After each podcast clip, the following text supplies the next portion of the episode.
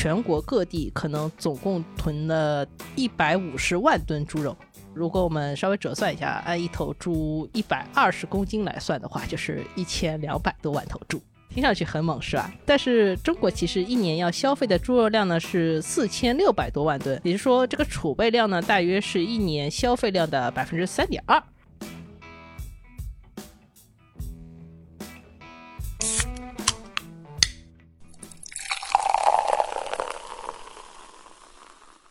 这里是商业就是这样。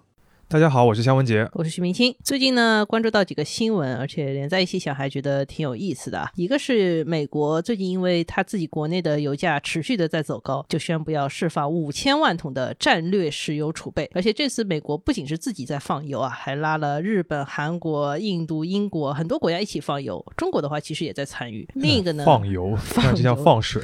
对，这不是放水，是放油啊。另一个听上去呢就更像段子了，但是它也是真的，就是最近加。加拿大决定向市场释放二点三万吨的枫糖糖浆储备，以应对全球需求的上涨。这次释放的糖浆储备量呢，大概占整个政府库存的一半。然后管理这个储备的组织呢，叫魁北克枫糖浆制造商协会。他还说，为了保证明年的需求，近期准备再开发七百万棵枫树。这个储备糖浆就算了，还有开发枫树这个说法，感觉枫树像矿一样，挖一挖就出来。另一个新闻的话，可能大家更熟悉啊。就是今年十一月初，商务部在一个文件里面提到，叫鼓励家庭根据需要储存一定数量的生活必需品，满足日常生活和突发情况的需要。统计的话，很多政府，尤其是地方政府啊，出台了家庭应急物资储备建议清单。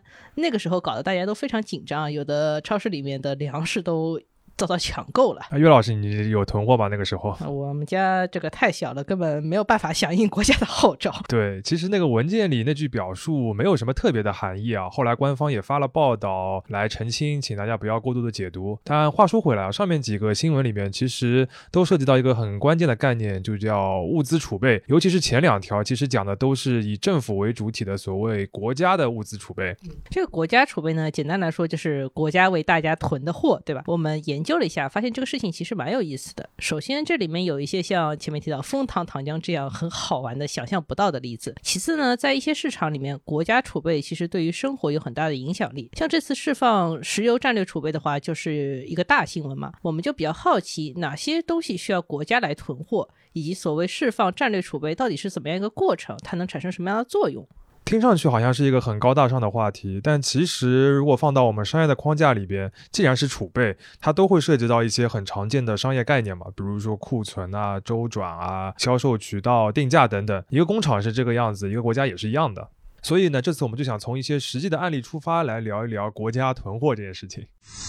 首先问岳老师一个基本的问题啊，就是我国的这个日常的储备都会储备些什么东西呢？广义的国家物资储备的话，其实有很多很多种。一部分呢，其实是非实体概念的那些东西，比如说金融资产里面最典型的就是所谓外汇储备，这也是一种储备。有些虽然是实体的物质，但是我们作为普通老百姓也没有办法把握的那种东西，比如说土地啊，确实无法把握。对，这些我们今天都不讨论。我们今天讨论的话题呢，关注的都是。所谓的民生物资，比如说像石油、煤炭、粮食、棉花、糖、油、盐、肉、蔬菜等等，这些国家其实都储备的。举个例子啊，北方的朋友可能会熟悉一个名字叫冬储大白菜啊，什么意思？嗯，你作为一个南方人确实不知道，对吧？就是北方人民冬天没有什么蔬菜吃，冬天要囤一大堆的大白菜过冬，甚至还有人会去做那些倒腾大白菜的生意。实际上呢，像大白菜啊、土豆、洋葱、胡萝卜这些比较容易储存的冬季蔬菜的话，也会出现在比如说北方某些地方政府的储备清单上面。理解了。另外，像去年疫情期间，像口罩啊、防护服啊，有还有一些药品这样的一些医疗物资的储备，其实大家也讨论的很多嘛。这个好像也属于一个国家储备的范畴里边，是吧？没错，我们还是稍微回顾一下历史，就是中国是从一九五三年开始逐渐建立国家战略物资储备体系的。一开始学的还是苏联的经验，那个时候真的是战备物资，就是为了应对战争而准备的。后来这个体系呢，就慢慢的。市场化了，然后也会经常参与一些市场的交易，然后跟那些民生相关度比较高的部分呢，就显得更重要了。什么叫跟民生相关度比较高的呢？嗯，举两个例子吧。第一个呢，比较容易想到就是食品，食品里面举一个最重要的例子就是所谓的猪肉储备。为什么举猪肉的例子呢？因为猪肉是一个比较中国特色的储备商品，跟加拿大人储存那些蜂糖糖浆是差不多一个意思。啊，确实啊，就猪肉有可能对中国人来说是特别的一个刚需，但对别的国家来说未必。其实中国的猪肉储备制度呢，没有那么久，它要等到一九七九年才开始形成，就是相对于整个我们前面提到一九五三年就建立的国家战略储备体系要晚很多。大家觉得猪肉储备比较重要的，主要还是因为猪肉在中国人的菜篮子里面是一个非常稳定的需求，市场端对于这个猪肉的价格波动非常的敏感。你像我们每个月会公布 CPI，就是消费物价指数，在这样的宏观指标上面，猪肉的影响都是比较显著的。那么像猪肉这样的物资，中国要储备多少呢？啊，这个没有特别明确的官方数据，但是有一个大致的测算，就是全国各地可能总共囤了。一百五十万吨猪肉，然后如果我们稍微折算一下，按一头猪一百二十公斤来算的话，就是一千两百多万头猪。哇哦，听上去很猛是吧？但是中国其实一年要消费的猪肉量呢是四千六百多万吨，也就是说这个储备量呢大约是一年消费量的百分之三点二。这个听上去好像就不算什么了。当然，相对来说啊，就是一百五十多万吨这个规模，在别的国家来说已经是非常大了。这个就相当于日本半年的猪肉消费量。而且，如果折算成一千两百多万头猪的话，就是想象一下，应该也是个很壮观的画面。我不知道你脑子里到底出现了什么画面啊？呃，无法想象。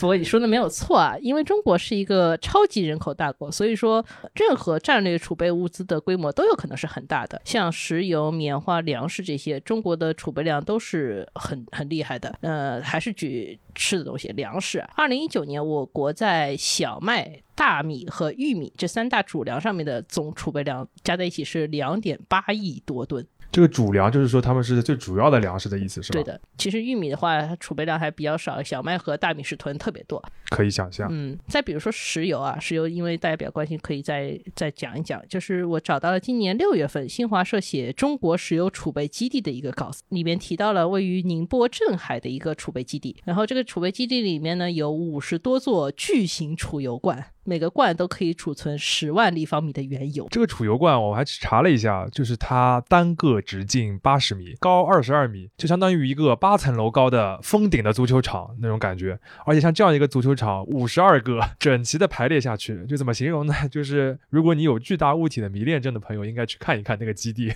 嗯，而且中国的石油储备基地目前才做完第一期，就是这个宁波镇海的基地只是第一期九个基地里面的一个。整个石油储备的建设呢，大概有三期，所以说这个总量可想而知。好多足球场。把食物的储备说完了以后，我们也说到石油这个方向。石油的话，其实是一个很特殊的例子，因为基本上储备的石油的国家，比如像美国、日本、印度，他们的储备量也都很大。你是说这个相比于粮食的量更大是吗？嗯，对。为什么呢？简单来说的话，就是因为这些国家都是国际能源署的成员，IEA 这个组织的话，本身对于成员国就有一个所谓的最低战略石油储备要求，大约是这个国家九十天的石油净进口量。如果你是一个依赖石油进口的那种国家，像美国自己很少产油，都是从外面买油的话，你相应来说九十天的净进口量就是个很大的一个储备数字。这个其实跟我们前面说猪肉。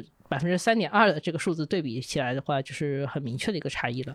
也就是说，这里面有两个要点，一个是这个石油的储备有可能是受一个国际组织的这个规定的影响的，是一个全球的事情，对吧？另一个就是说，它这个储备的量特别的大。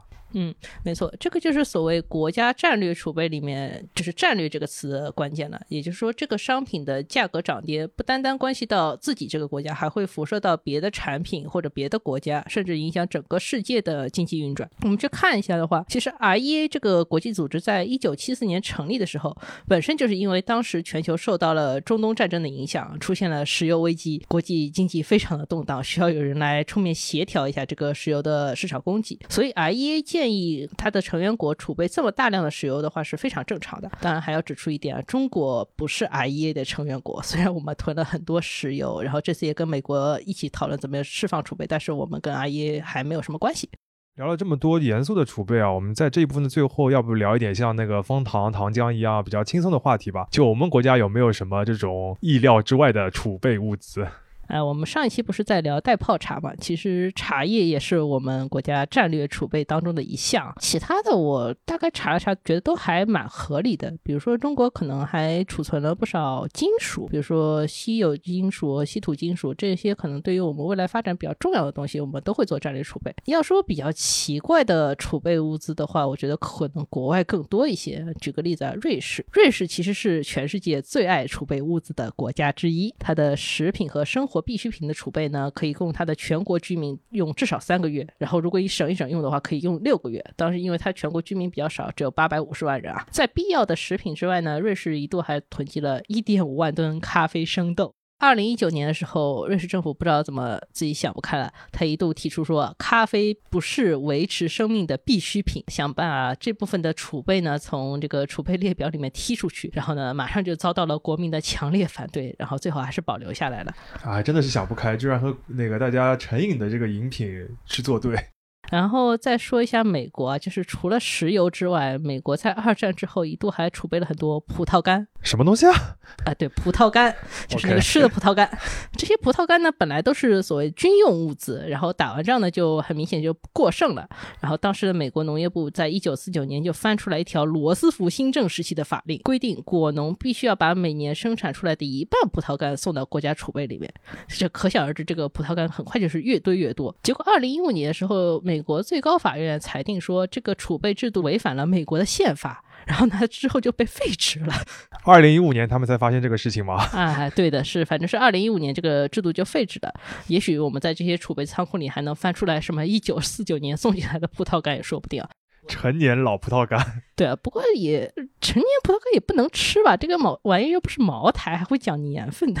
啊，对。不过说到这边的话，感觉就可以进入下一个话题了。就是我们前面其实约老师举了一些例子，是来说明国家的这个储备物资主要是储备些什么东西，以及这个储备的规模，给了我们一个比较直观的概念嘛。但这个储备肯定不是为了单纯的就囤着嘛，所以呢，这个问题就变成了这个国家的储备它到底是怎样管理的，是怎样一个体系？那关于这个国家储备的管理的话，一个基本的问题就是国家要囤那么多货。到底是哪个部门、哪个机构在管？也就是说，谁来决定囤多少货、囤什么货，然后囤在哪儿、呃，怎么囤这些问题？嗯，别看中国热爱囤各种货，但是有一个比较大的 bug，就是到现在为止的话，没有一部专门的所谓战略物资储备法律，更多的是在政策层面，然后通过各个机关发各种办法、各种规定的方法来调节的。比如说像储备肉、储备粮和储备糖的话，都有各自的管理方法。另外呢，像每年我们要囤多少石油和天然气的话，其实还是要靠像国家能源局这样的部门来做整体规划的。但要说牵头部门的话，其实是有的。二零一八年在国院做了机构改革了以后，其实是成立了一个部门，叫做国家粮食和物资储备局，简称国储局。你像跟民生相关度最高的，像粮食啊、棉花、食糖的储备，以及国家战略和应急储备物资的管理，其实都整合在了这个部门里面。然后呢，国储局在各级政府里面也有所谓的分局，它跟一个一般的政府部门没有什么差别，然后跟国储局比较相关的有一个机构呢，叫中储粮集团，这个其实是一个具体的执行机构，它负责粮食、棉花这些食物的日常的储备和管理。假设中储粮集团今年说我想多建一个粮食的仓库的话，这个资金也是由所谓国储局来拨付的。简单的来说，就是在法规层面的话，是由不同产品呢，它有一些国家储备的政策或者是办法的。然后在机构层面的话，是有一个政府机构国储局，然后下面还有一些分局。然后具体来做这个事情的话，就是一些国企，比如像中储粮这样的集团，是吗？没错，说的很清楚啊。当然说中储粮集团的话，其实也没有办法包揽所有的储备管理。首先呢，就有一些东西不放在他那儿，像我们前面提到石油的话，其实就是委托像中石化或者中化集团来管理的，这就是一个专项的一个管理了。听上去也更合理一些。对，其次的话就是哪怕说是粮食啊，我们国家的粮食储备量其实特别大，光靠中储粮自己的仓库其实也放不下。所以呢，如果有一些想要参加这些战略储备管理的企业的话，可以去申请去拿一个所谓中央储备粮的代储资格，也就是说让企业来替国家来囤货。其实，如果从全球范围来看的话，企业储备在很多国家都是一个更加重要的储备手段，就是比政府囤货要重要的多。举一个例子啊，就是不知道肖老师知不知道，日本其实是在中国之外全球另一个也会建猪肉储备的国家。我们这边还猪吃的很少啊。对，但是他们人口相比我们会少很多嘛。对。本的这个猪肉储备的政策就分得很细，只有在价格非常动荡，就是整个市场已经快要崩溃的时候，才会由政府出手去市场上去买猪，或者说释放猪肉的储备。如果只是市场比较疲软，也就是市场价比政府指导的收购价要低的时候呢，政府其实是会补贴差价，让那些养猪的团体啊，或者是猪肉加工的行业协会自己去囤肉。也就是说，政府指挥或者说引导企业去做事，这个其实就减少了所谓政府储备的压力。理解了。当然，这个日本的这个各类的农产品的一些管理，还有那个扶持的政策，非常的复杂，也很特殊啊。这个以后有机会再说。刚刚其实是讲了一个大致的机构的概念。框框架的概念，接下来我们就聊一些具体的。就我自己其实有一个最基本的朴素的好奇，就是那些储备的物资一直囤在那边，它不会坏掉吗？这商品不都是有保质期的吗？而且他们存那些东西，你说对吧？对，这个其实也涉及到储备物资另一个重要概念，就是类似于所谓的库存周转。这里呢，我们想先从一个例子来引入这个话题。去年新冠疫情刚刚开始的时候呢，大家都知道武汉市内的医疗物资非常的紧缺，当时大家都想办法去捐赠。那个时候，我们也对于医疗物资的储备这个话题非常关心，就去查了一些资料，就查到一个美国国家战略储备局的资料，然后它里面说的非常厉害，就是说美国的很多应急的医疗物资都是事先打包好。放在集装箱里的每个集装箱里面就是五十吨货，一旦有需要的话，可以在十二小时之内部署到全美的任何地区。意思就是这个响应速度非常快。按照这个资料的说法，就是它通过这个标准化的方式，能够达到很高效的这个应急嘛。嗯，听上去是蛮厉害的。但是呢，到了三四月份的时候，美国的本土的疫情也爆发了嘛。当时就遇到两个问题，一个就是这个储备物资虽然响应的很快，但是它很快就用完了。另一个的话，就是有一则新闻也提到，因为有的储备物资，比如说那个 N95 的口罩，它的存储时间太长了，过了保质期了，它那个橡胶的那个袋子已经坏掉了，不能用了。嗯，这个就涉及到你前面提到的这个储备物资没有保质期嘛，当然也有保质期的问题了。再联想到。我们前面已经提出来了，中国的战略储备里面有很大的比例是民生物资，其中还有很多生鲜食品。这个保质期就更短了，对吧？这个储备的仓库又不可能是家里的冰箱，嗯，所以管理起来还确实是挺难的。这个就像是我们前面讲到的库存周转这个概念，也就是说这些储备物资不能一直放在那里不动，你要让它流动起来，对吧？但问题是这些储备物资它的规模又很大，它规模又大，有效期又短，这个东西怎么操作呢？那主要有两个解决思路，一种思路是。把成品和原材料或者活体结合起来储存，什么意思？以猪肉为例啊，中国的猪肉的话，其实是分为活猪和冻猪两种储备方式的。假设一个养殖场里面呢，有一千头猪是储备猪，它不不需要把它完全变成死猪，你只要是保证说随时随地有一千头。符合国家规格的猪可以供国家调用就可以了，这其实就是避免了你大量储备冻猪肉的压力。这么一说的话，感觉这个思路瞬间就打开了。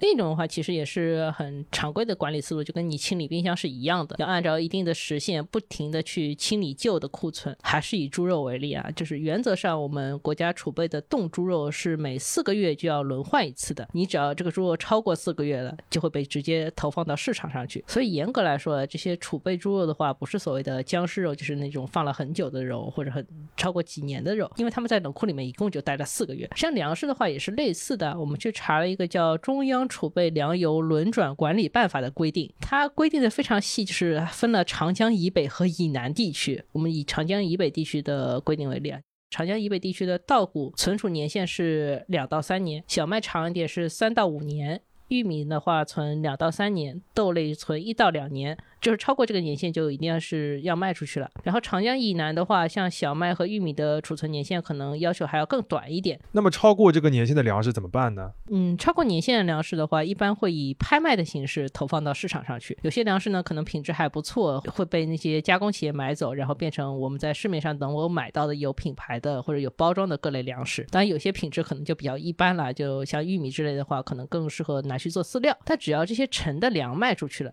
那么腾出来的空间的话，就会被市场上新收购来的粮食填补上，就保证这个仓一直是满的。讲到这个粮食问题啊，我正好有一个好奇，就是猪肉的销售，我们理日常理解是比较市场化的嘛，就除了国家的储备之外，其实有很多的大企业啊、上市公司啊，包括很多的养殖场，他们来买卖这个猪肉。但是对于粮食的流通和储备，我们讨论的就比较少一点。所以像中国的这个粮食当中，到底有多少的比例是流向这个储备系统的？嗯，粮食的话，我们还是讨论像小麦啊、玉米。啊，或者说大米之类所谓的主粮的储备。主粮的储备其实是一个非常复杂和专业的问题。我们看了很多资料，但是发现自己的理解也非常有限啊，所以这里就稍微展开一下。感兴趣的听众朋友呢，可以参考我们放在 show notes 里面的一些内容，自己再探索探索。首先呢，有一个重要的概念叫库存消费比，是所谓的政府储备和商业库存，就是两部分加在一起叫库存，然后和当年消费量的一个比值。这个概念是怎么用的呢？我们看到一个数据是二零一九年底，中国的稻谷的库存消费比的话是超过百分之八十六，小麦的话是超过百分之九十一。简单理解就是当年全国的稻谷和小麦的市场基本上是存一半卖一半。那可以说是自给自足的话，没什么问题了。所以说，我们经常是在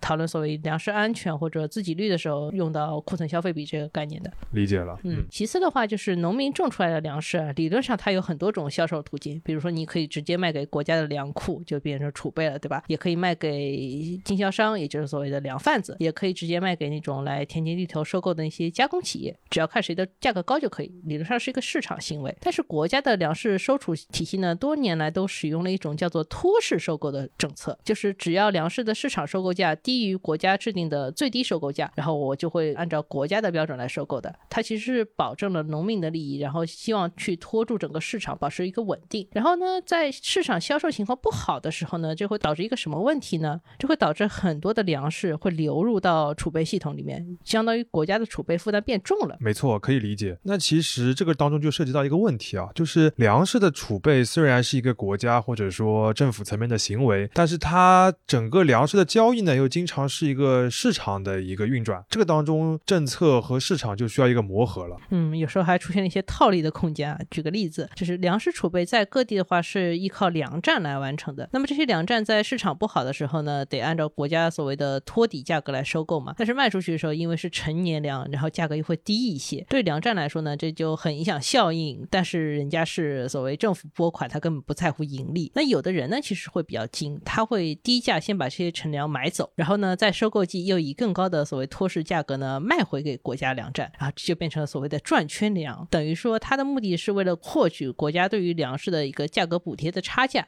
当然呢，这个是我们要严格打击和限制的一种行为啊。当然，另一方面的话，市场和储备体系的话也可以做结合，然后结合的话，反而有可能是提高效益的。举个例子啊，有些地方呢，农民种的粮食品质很好，但是呢，要卖给那些品牌商的话，它的渠道不是很通畅。然后想卖给国家粮站很方便嘛，但是价格又很低。那品牌的话，其实是可以跟粮站来合作解决这个问题的。怎么说呢？哎，我们举些具体的数字例子啊。假设原先这个粮食粮站的收购价是一块钱一斤，然后企业的话，可能因为这个粮食品质好，愿意每斤一块二买。但是呢，这个企业不是自己去买，而是请粮站直接以一块二的价格从农民手里把这个粮先收过来。这个一块二里面一块是粮站自己原来的正常收购价，两毛的部分呢是企业补给粮站的。等到这些粮呢从粮站轮转出来呢，企业再把一块钱的基础差价补给粮站就可以了。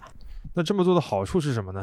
这个案例里面，其实你仔细想想，它是一个三赢的局面，非常好啊。对于农民来说，好处是什么？他一次性获得了更高的收益，原来只能卖一块，现在变成一块二了，对吧？对于企业来说，好处是什么？首先，它减少了一些分散去乡下收粮的难度，它其实也不用一开始就付一块二的这么很高的一个价格嘛，嗯它可以分成两部分。然后粮站的话，它实际上是实现了平进平出，一块收进，一块卖出去，它不是一个折价卖粮的一个情况了。啊，也就是说，其实对于企业来说，粮站也是一个很不错的渠道。然后两者结合之后的话，就使得整个粮食的流通更加顺畅起来了，也更加符合这个供需的关系。对，本质上的话，其实企业的话就是把粮站变成了一个所谓周转效率好一点的仓库。在这个例子里面，我们其实没有提到一个很重要的变化，就是粮站自己的话是通过提升储藏技术，然后更积极去参与市场交易，才能进入到这个环节里面去了。就是通过技术的改良的话，它可以把粮食的周转周期从三年变成一年，它的损耗率也变小了。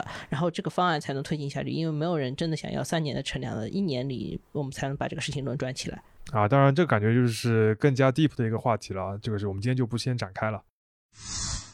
刚才岳老师的话，其实主要是举了这个食品，主要是猪肉和这个粮食的这个例子，给我们来解释了一下中国的这个呃国家储备的这个管理体系到底是怎么来运转的。那么最后一个大的问题就是这些国家的物资储备它到底发挥了一个怎样的作用？因为理论上国家囤货的目的是以备不时之需嘛，对吧？一部分肯定是为了应对像战争啊，包括像这次的疫情啊这种紧急的情况，但另一方面的话，它也是要应对一些市场的波动。那最常见的波动的话，其实就是某个产品的快速涨价，因为按照市场经济的逻辑嘛，就价格反映供需关系，既然是快速涨价了，那就是供不应求。那我向市场增加一些投放的话，增加一些供应，那是不是可以抑制一下价格的上涨呢？嗯，这个其实就回到我们开头提到那个新闻，就是美国释放石油储备这件事情。照理来说呢，这次事情动静不小，而且联合了好几个国家，这听上去是历史首次了。但似乎呢，这次释放储备没有对美国本土的石油价格造成非常正面的影响，而且是。不降反升，搞了半天不降反升嘛？对，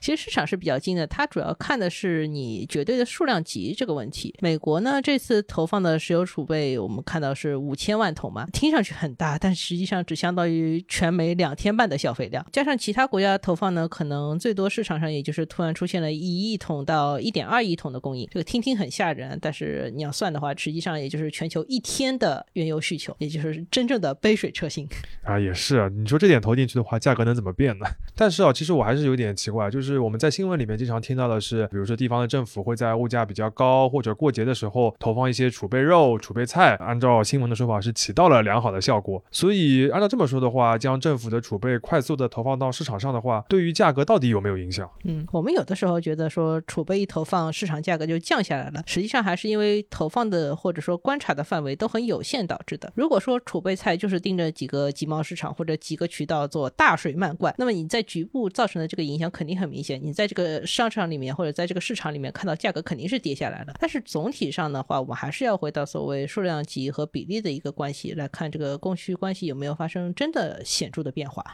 呃，能不能具体举个例子来说明一下？嗯，有一个比较久远，但是确实有显著变化的例子啊，它是发生在食用糖领域，就是吃的那个糖啊。二零零六年的时候，我们国家的糖价创下了当时的历史新高。哦。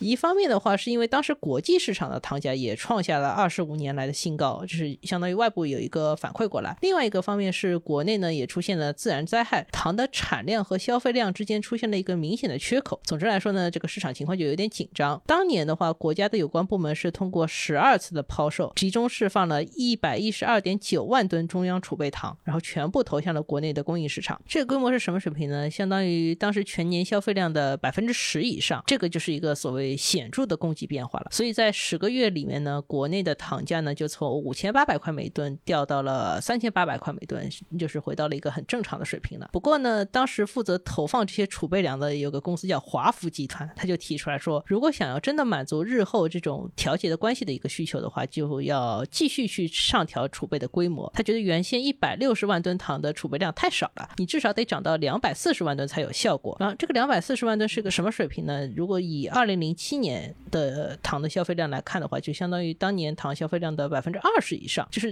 掉到这个级别的话，才是比较保险的一个调节关系。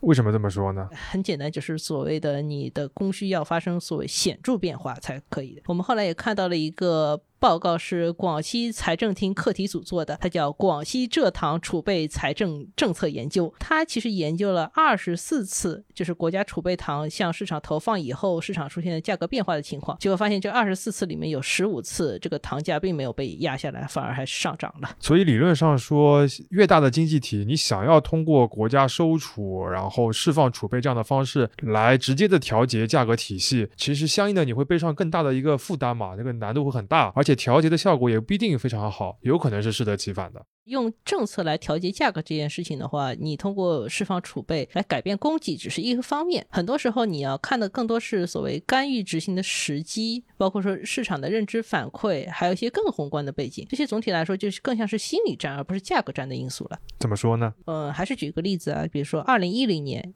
嗯，我们国家有一次针对棉花市场的调控，它。当年是分两次，总共扔出来一百万吨储备棉，但是呢，现货市场的价格第一次只是略有回落，然后第二次呢就变成一路上涨，根本不管你投放了储备这件事情。最后呢是靠国务院来出台了一个稳定物价的明确的规定，才把这个上涨的形势遏制住的。这个当时的情况呢，就跟这次美国释放石油储备的问题很像，因为市场已经知道你手上不剩多少储备了，长期你很难继续调控市场，那我索性继续涨。理解了。其实其实讨论到这里的话，感觉就回到了一些最基本的。经济学的知识上面，也就是所谓价格、计划和市场的关系。你在市场机制里边，价格它是自然形成的，它更接近于一种信号。或者说是结果。那在计划的体制当中的话，价格可以是人为制定出来的。如果只是调节价格本身的话，就会给供需双方传递一个错误的信号，让市场增加更加多的非理性的因素。当然，在目前这个地缘政治局势还比较紧张，全球的供应链也不是很顺畅的时候，我们去谈所谓市场机制的话，不一定是最合适的一个时间点。像这次各国释放原油储备背景的话，一一部分是因为疫情之后市场的需求大增，另一方面是是。全球的物流堵塞，尤其是海运，等于说全球的石油贸易体系出现了一些故障。当市场失灵的时候，尤其是完全失灵的时候呢，就应该是所谓储备制度发挥作用的时候。这可能也是一个国家和国民安全感的由来吧。这个就是刚才岳老师所谓的，它不一定是一个价格战，更像是一个心理战。嗯，没错。但是再好的救助机制，其实也无法做到永远的万无一失和及时高效。新冠疫情的话，其实是让我们更深刻的理解到了这一点啊。在德国政府发布的一份灾害应急手册里边，我看到这么一句话，叫“灾难是生活的一部分”。应对眼前的灾难，这个是储备显而易见的价值。但是我们更要理解储备的局限和边界，这两个层面结合起来，才更接近所谓生活的全貌。商业就是这样。感谢收听这一期的商业就是这样。你可以在苹果播客、小宇宙、喜马拉雅、网易云音乐、QQ 音乐。荔枝等平台收听我们的节目，微信公众号“第一财经 e magazine” 也会推送每期节目的内容。如果喜欢我们，欢迎你在苹果播客给我们五星好评，并期待你在各个平台与我们交流，尤其欢迎分享你感兴趣的话题。下期见。